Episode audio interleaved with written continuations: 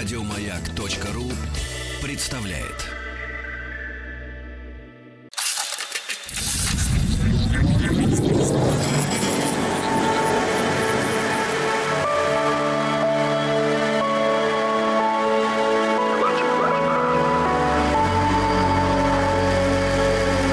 Стаховский лайф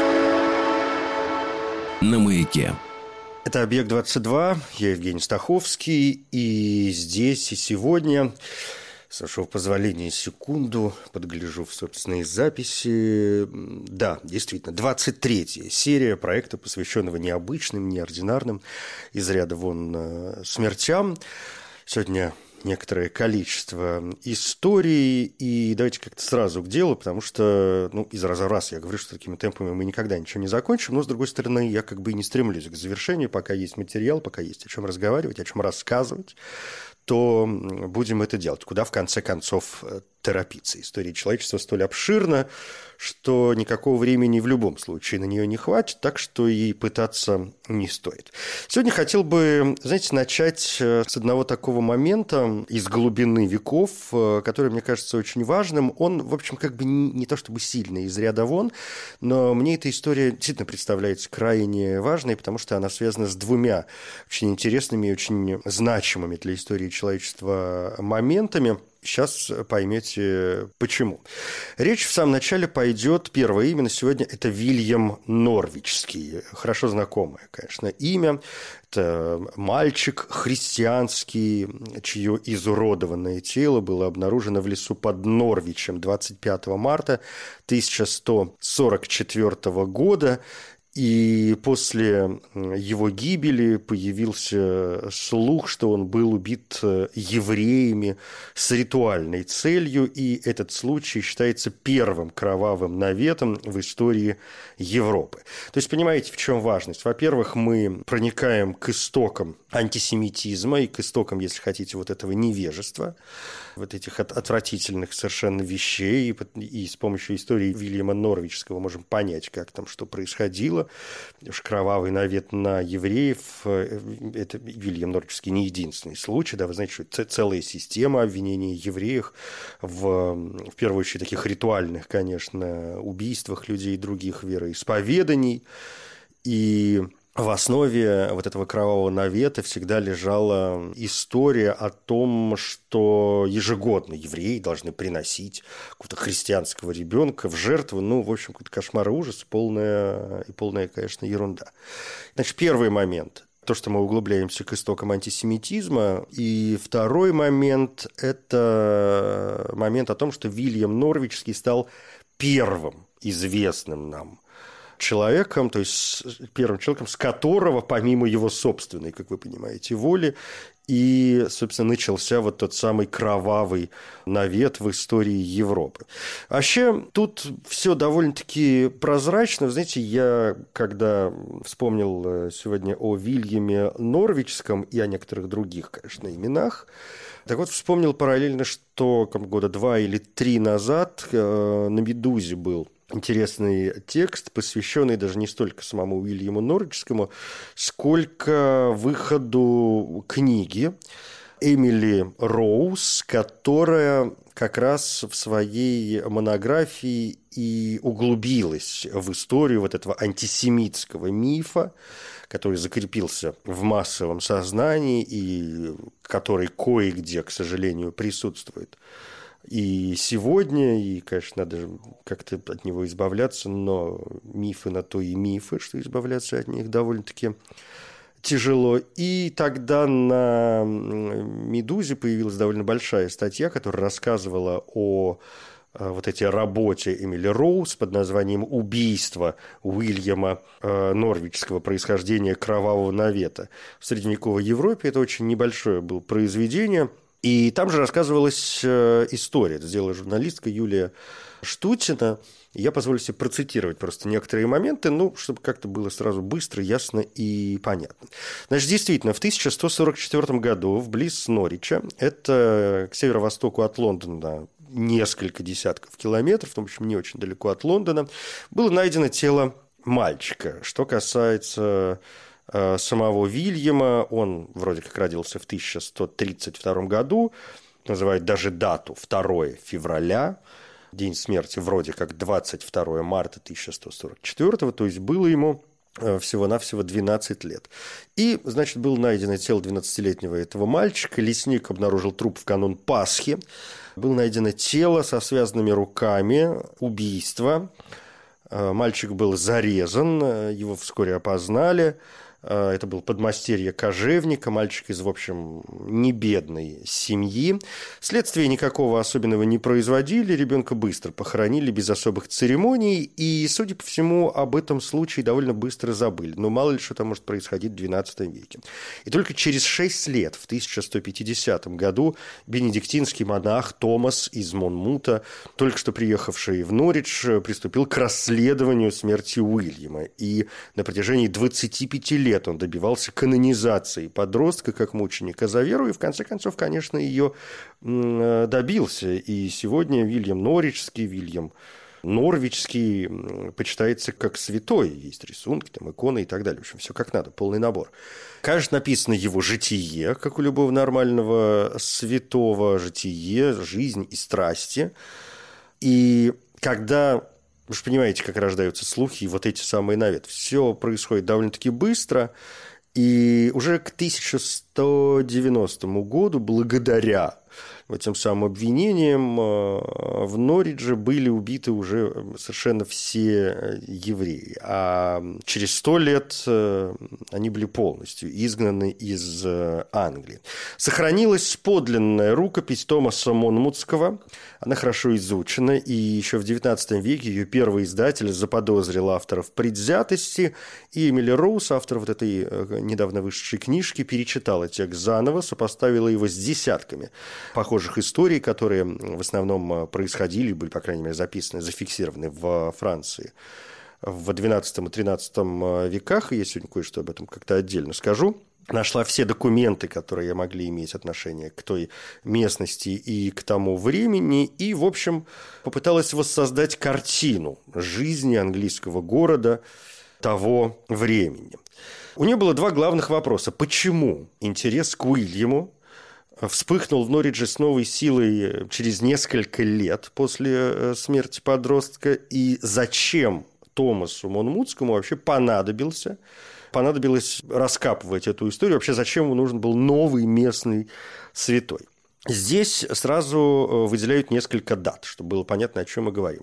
Значит, в 1196 было заложено здание кафедрального собора в Норридже, и он превращается в крупный торговый узел, связывающий Восточную Англию и Нормандию. Второе. 1135 год. Умирает английский король Генрих I, сын Вильгельма Завоевателя. Бароны не признают дочь Генриха Матильду королевой. Они присягнули, наверное, Стефану Блуаскому, э, племяннику Генриха, и в Англии начинается гражданская война, которая длится до 1154 года. То есть вовсю идет во время описываемых э, событий. И кроме того, Через три года после э, значит, смерти подростка, после смерти Вильяма, в 1147 начинается второй крестовый поход, который принес довольно мало результатов, но принес много потерь. заканчивается этот крестовый поход в 1149 году. Что такое гражданская война, пояснять не надо, грабежи и убийства – причем не только между какими-то, ну, что называется, обывателями, но там власть воюет с церковью, церковь воюет с властью, э, ну, так сказать, со светской одна церковь, значит, один орден там, с другим. Ну, в общем, все, война совершенно однозначно всех против всех. Почему было сказано, что, в общем, мальчика быстро похоронили? Ну, то есть, ну никого, ни, ни, никто не удивился. Это было, в общем, какое-то э, для того времени, уж простите, в общем, весьма, судя по всему, рядовое событие. И на фоне там еще крестовых походов, когда вообще могло произойти все что угодно, ну, кому какое дело? Ну, господи, 12-летний мальчик зарезали, 12 век, да кому какое до него есть дело? Тем не менее, некоторые преступления до суда все-таки доходили, и вот, по мнению Эмили Роуз, одно из таких дел и послужило толчком для канонизации Вильяма. В 1149 году рыцарь Симон де Новерс, отпрыск обедневшей нормандской семьи, нанял убийц для расправы со своим кредитором, евреем по фамилии Делесо. Делесо был виднейшим представителем норичской еврейской общины и был связан с банкирами Лондона и других больших городов Англии. Ну, то есть не секрет, что а, там евреи занимались куплей и продажей, ростовщичеством и всеми такими там денежными делами. В общем, как тоже нормальная совершенно вещь. И преступление, совершенное в Норридже, было раскрыто без труда. Пойманные убийцы сразу же указали на заказчика. Дело дошло до короля Стефана. В Лондоне в 1150 году состоялся суд, эм, на котором э, Симона де э, Новерса защищал епископ Норриджа Уильям де Тюрбивиль. И надо отметить, что семья вот этого де Новерса была тесно связана с Норвичской епархией и самим епископом. Де Турбевиль избрал агрессивную линию защиты. Он припомнил историю нераскрытого убийства подмастерья Уильяма и обвинил его в смерти евреев. Ну, то есть попытались, вот чем еще интересный момент, попытались создать прецедент, да, вот то самое прецедентное право, которое сегодня существует в некоторых странах мира. И в пересказе Томаса Монмутского часть речи епископа прозвучала следующим образом. «Мы, христиане, не ответим на обвинения евреев, пока евреи не докажут, что не были причастны к убийству нашего христианского мальчика. Ну, то есть, э, представляете себе риторику. Вообще довольно не глупая риторика. И далее Де Турбевиль описывает картину преступления, что, мол, представители еврейской общины выманили Уильяма из э, дома, э, пообещав ему работу, заточили его в одном из домов, три дня его там мучили, а в Страстную Пятницу, естественно, когда же еще, убили и выбросили тело в лесу. Э, ну, то понимаете, это было прямое обвинение в том, что евреи убили несчастного ребенка так же, как они убили Христа – и э, благодаря этой атаке де Турбивиля получилось, что Симон де Новерс как бы невольно отомстил за ребенка, расправившись с евреем де Лесо. И участники суда вдруг поняли, что от убийства значит, почтенного еврея каким-то непонятным, обедневшим э, рыцарем, они перешли к расследованию убийства евреями вроде как мальчика, причем убийство состоявшегося ни много ни мало 6 лет назад. Что происходит дальше? А дальше происходит прекрасное судебное разбирательство, которое, ну, которому многие современные судьи могут только позавидовать. Моментально обнаруживаются свидетельства, свидетельские показания каких-то непонятных людей. Обнаруживается какой-то горожанин, который что-то там э, понарассказывал, значит, служанка, э, которая тоже поделилась э, своими соображениями. Нашли какого-то даже еврея, который обратился в христианство христианства, и в связи с этим тоже дал эм, значит, всем знать, что он думает по этому поводу. Причем э, подтвердить слова там, некоторых людей или опровергнуть их было уже невозможно, потому что, например, вот тот некий горожанин, э, давший свидетельстве показания к моменту суда в 1150 году, был уже мертв. И все и пойди ты у него расспроси. То есть суду представили только содержание его предсмертной исповеди. Причем, как сами понимаете, в нарушение тайны этой самой исповеди. Имя служанки не было вообще названо на суде тем не менее, рассказали, что она рассказала, как видела сквозь приоткрытую дверь, значит, подглядывая в какую-то щелку за страданиями, мучениями несчастного Уильяма. А еврей, перешедший в христианство, рассказал несколько легенд о том, как евреи, сговорившись, предавали крестоносцев в руки сарацин.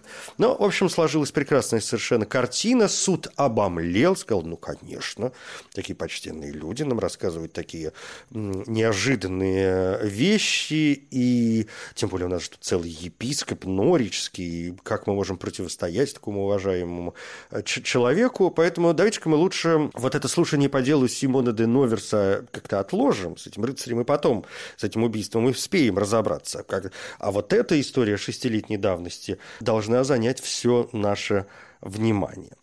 Что там дальше произошло с рыцарем Симоном, совершенно непонятно. Может быть, он как-то вообще избежал всяческих э, наказаний.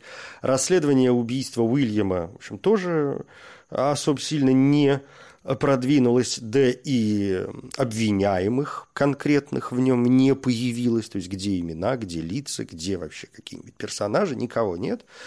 Э, но на репутации еврейской общины – конечно, все это очень сказалось, как, и, и как уже было замечено, к 1190 году, то есть в течение 40 лет, всех э, евреев там, ну, кто успел сбежать, тот сбежал, кого, кто не успел, ну, тот, что называется, со святыми упокой. Более того, что до тела Уильяма? Его эксгумировали, перезахоронили возле кафедрального собора. Сам епископ де Турбивиль подумал о том, что, Господи Иисусе, у нас же есть прекрасная возможность э, обзавестись новым святым. И у города, который, как было замечено, да, я напомню, находится на э, пересечении, который превращается в крупный торговый узел и, и связывает Восточную Англию и Нормандию, ему совершенно нужно как-то подкреплять э, собственный вес – и, конечно, ему нужен был свой святой, свой небесный э, покровитель. Осталось только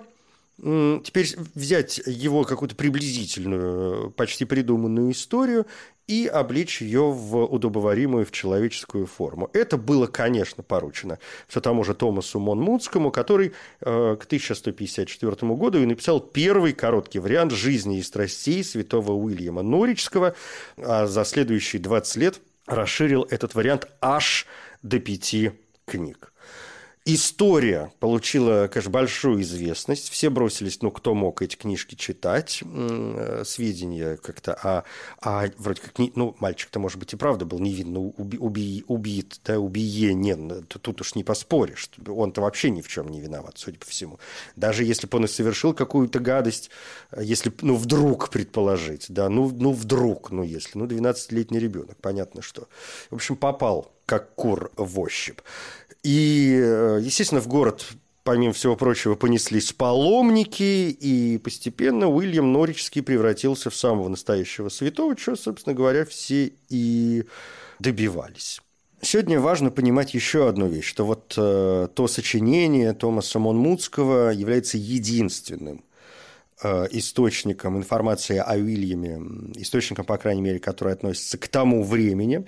Постепенно история, безусловно, обрастала всевозможными легендами. И, ну, например, э, другие авторы бесконечно ее дополняли. Скажем, Джон Капгрейв – это 15 век, у него есть сочинение «Новая легенда Англии», и вот там он уже пишет о том, что тело Уильяма было найдено не просто так, а найдено благодаря чудесному лучу света, исходящему с небес и все такое прочее. При этом мы должны помнить, что сам Томас Монмутский не был свидетелем событий, которые он э, описывал. Поскольку, еще раз скажу, он прибыл в Норвич из э, вот этого своего э, Монмута, в графстве Монмутшир, это на юго-востоке Уэльса, через несколько лет после происшедших событий. И историю Уильяма он записывал со слов местных э, жителей. А мы сегодня-то прекрасно понимаем, как, э, господи, но средства массовой информации у нас сегодня в некотором смысле и то так работают. У одного что-то спросили, у другого спросили, потом нарисовали картинку, которая не имеет никакого отношения к тому, что происходило где-то там на самом деле. В общем, а такой старый принцип одна баба сказала. В дополнение замечу, что если обратиться к э, трудам, Э, Томаса, то он там много, конечно, чего пишет, что епископы трижды вызывали евреев, которые укрылись в королевском замке на собор, требовали пройти испытание судом Божьим. Евреи, конечно, говорили о своей невиновности и отказывались проходить испытания и прятались в замке под охраной шерифа, потом был какой-то конфликт между шерифом и епископом, и, и из этого вообще выросла вся история между евреями и христианами Норвича. Вообще никакого конфликта не было, и, в общем, один подставил одного, второй э, другого, и, значит, в каких-то там в первых книгах э, Томаса говорится о том, что убийство евреями ребенка вот этого Уильяма – это вообще общедоказанный, общеизвестный факт. А во второй книге становится ясно, что многие жители Норвича, причем включая шерифа и епископа, в этом э, сомневались. И вообще главным доказательством Томас считает свидетельство о том, что один один из жителей города видел, как евреи несли нечто в мешке, предположил, что это тело, повесили его на дерево в лесу, но э, в итоге он смолчал об этом, не рассказал, чтобы не нарушать святость Страстной Пятницы, да, мы все помним, когда все это дело происходило.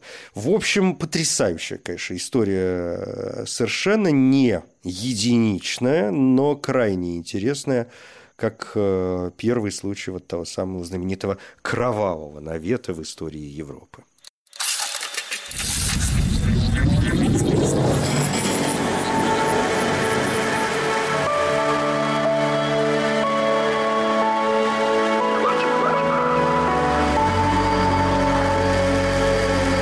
Стаховский лайф на маяке. Это «Объект-22», я Евгений Стаховский. Сегодня 23 серия, здесь цикла, посвященного необычным, неожиданным смертям. Ну вот скатились к кровавому навету в истории Европы. И раз уж мы заговорили о Уильяме Норвичском, я сказал, что это не единичный, хоть и первый, но э, такой случай, послуживший началом этому кровавому навету. И история, которую мы, в общем, в целом можем считать таким, знаете, порождением отвратительнейшего явления, которое мы называем антисемитизм. Так вот, в той же самой Англии, это и то не единственный случай, поскольку уже в том же самом XII веке, например, мы сталкиваемся с именем Гарольда Глостерского. Это тоже святой, его культ тоже связан с кровавым наветом. 25 марта, опять же у нас март, то есть история практически повторяется. Значит, 25 марта его вроде как чтят. Что интересно, первое упоминание вообще о существовании Гарольда Глостерского появляется более чем через сто лет после его смерти. Где-то там в 1270-х, 1280-х годах. И эм, в записях, которые касаются событий, относящихся к середине XII века, мы не знаем, когда точно, и что там произошло с Гарольдом Глостерским, называют даты между 1160 и 1168. Так вот, говорят, что в Пасху этого года был распят в Глостере ребенок. Причем не упоминается первый раз никакого имени, и никаких обвинений в адрес евреев тоже не следует. А вот уже в истории монастыря святого Петра в Глостере, которая была составлена еще через сто лет, уже говорится о том, что Гарольда завлекли евреи, причем ссылаются на не на какие-то факты, а на мнение большинства описываются, значит, мучения ребенка, и добавляется, что вообще-то никто из христиан при этом не присутствовал, не видел этих мучений и вообще ничего не слышал. И вот в этой истории монастыря Святого Петра в Глостере вообще Гарольда ни разу напрямую не называют святым. И, конечно, не сохранилось никаких источников, которые сообщают о чудесах, совершавшихся Гарольдом, но, тем не менее, в Глостере в качестве такого местночтимого, местночтимого святого Гарольд одно время присутствовал. Не знаю, не могу вам сказать с уверенностью, что там происходит с ним сейчас. В том же XII веке мы сталкиваемся с еще одной похожей историей. Роберт из Берри Сент-Эдмундс. День памяти его 10 июня. Умер он, как поговаривают, в 1181 году. И говорят, что... Ну, то есть мы можем предполагать, что история вот этого Роберта связана с еврейским погромом в Беррисет Эдмундс в вербное воскресенье 1190 года, когда было убито 50 чем, 57 человек, остальные евреи изгнаны из э, города. И житие Роберта с ним уже попроще. Оно написано э, его современником, э, монахом Джоселином из Брейкленда, но да правда утрачено, хотя есть информация, что оно, что оно существовало. И этот же монах написал еще и хронику, в которой очень коротко заметил, что вот безгрешный ребенок погиб мученической смертью, был захоронен в нашей церкви, где после его смерти случались многочисленные чудеса.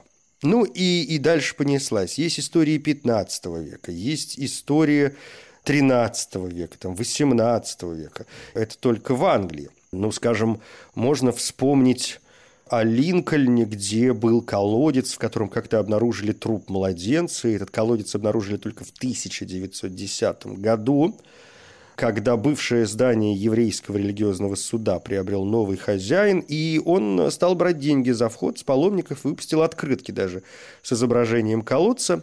Но в 1928 газета «Линкольншир Эко опубликовала разоблачительное интервью с человеком, который вырыл этот колодец. И что там происходило, в общем, на самом деле тоже совершенно непонятно. Но зато понятно, например, что происходит с э, Хью малым или Гуго малым, как его еще называют. Это какая-то, с одной стороны, очень запутанная вот история, как раз про, про, про колодец, да, вот возвращаясь, тут тоже есть история, связанная с колодцем, потому что речь происходит как раз с Линкольном. Кстати, не исключено, что это вообще одна и та же история, а не какие-то связанные легенды. Так вот, э, значит, э, последний из английских святых, связанный с кровавым наветом, святой Гуго Линкольнский Малый – который был тезкой канонизированного несколькими десятилетиями ранее епископа Гуга Линкольнского. И Матвей Парижский в «Большой хронике» пишет, что в 1255 году, в день апостолов Петра и Павла, замечайте, что все события обязательно происходят в, какой-нибудь, какой-нибудь христианский праздник, потому что просто так ничего произойти не может. Надо обязательно что-то куда-то притянуть за уши. Так вот, в день апостолов Петра и Павла, или в какой-то ближайший к нему день, евреи города Линкольна похитили восьмилетнего христианского мальчика по имени Гуга, некоторое время держали его в заточении, подвергли, конечно, пыткам и в конце концов распяли. В общем, все как обычно. И тело убитого было найдено в колодце. Еврей по имени Копин в обмен на гарантии жизни, предоставленные судьей, заявил о причастности своих единоверцев к ритуальному убийству.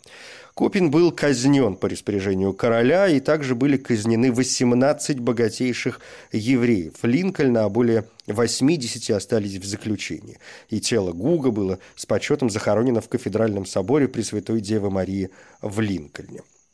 Дальше усыпальница это была разрушена в эпоху реформации, но каменный гроб, который находился под полом, был вскрыт в конце XVIII века, и там был действительно обнаружен скелет ребенка ростом около одного метра, и культ э, этого Гугу э, сохранялся, пока в 1955 году. Англиканская церковь официально не отказалась от культа вот этого Гугу Малого или Хью Малого, чья история, кстати, стала довольно известна благодаря поэзии, поскольку в Англии появлялись антисемитские баллады, в которых э, рассказывалась история Хью Малого.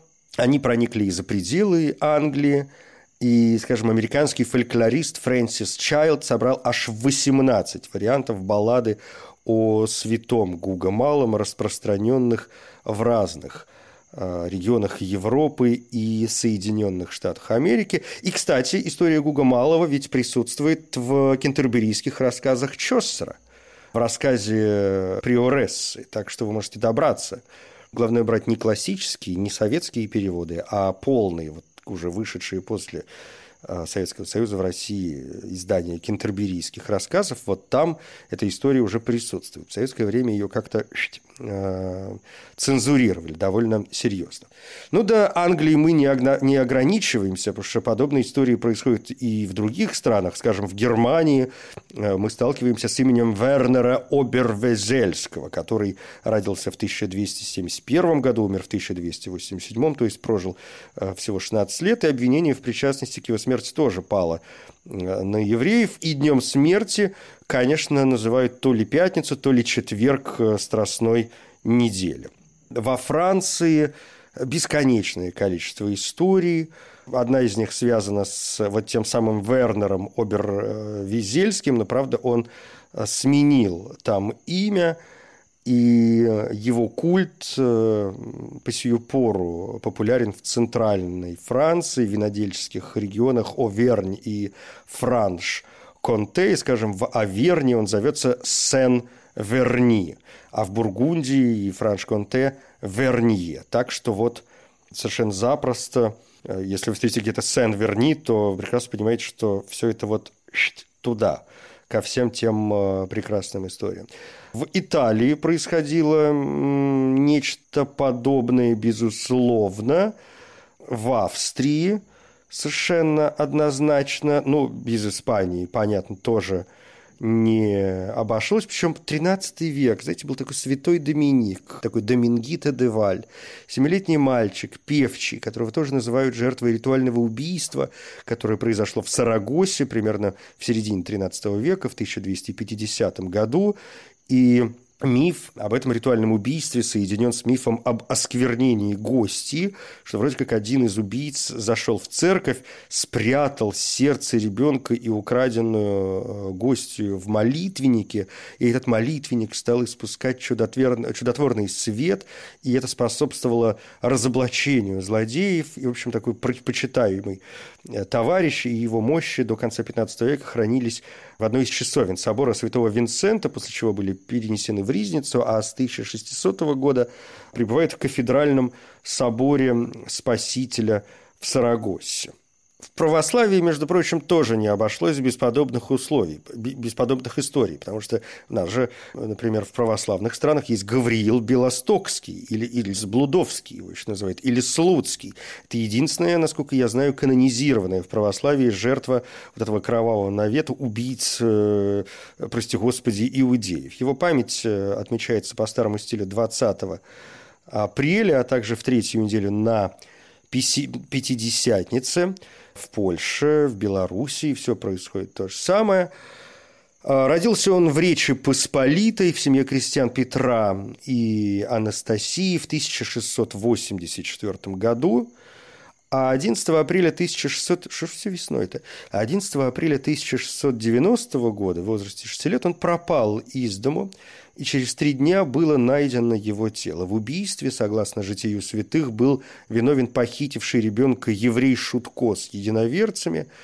И не сохранились, конечно, никакие записи о судебном разбирательстве. Тело было погребено на кладбище при церкви села Зверки, где он э, родился.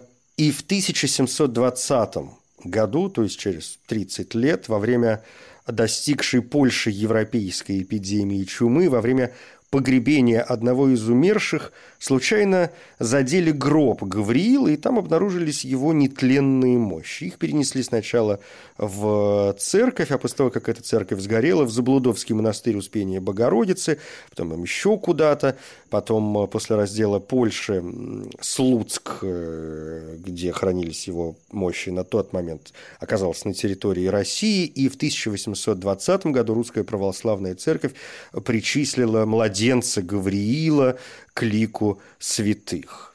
В общем, э, почему его канонизировали как-то особо непонятно. Отец Александр Мень еще в 1975 году, помнится, говорил, э, что Гавриила Белостокского деканонизируют, но вроде как вопрос этот э, пока в Русской Православной Церкви не поднимается, и сегодня Гавриил Небесный покровитель братства православной молодежи в Польше – и в белорусской государственной и церковной пропаганде. Вот эта наветная версия жития святого не подвергается сомнению. И к мощам младенца, конечно, постоянно совершаются паломничества. Ну, в общем, э, понимаете, да, все, что вы там с Вильяма Норвичского как покатилось с этой середины XII века, так, в общем, по сию пору, по большому счету, не может э, остановиться. И что с этим делать, совершенно непонятно, но, э, с другой стороны, в наших силах, ну, хоть как-то бороться, ну, я не знаю, с чем, с чем, ну, с, с невежеством, в первую очередь, всеми возможными силами и так победим.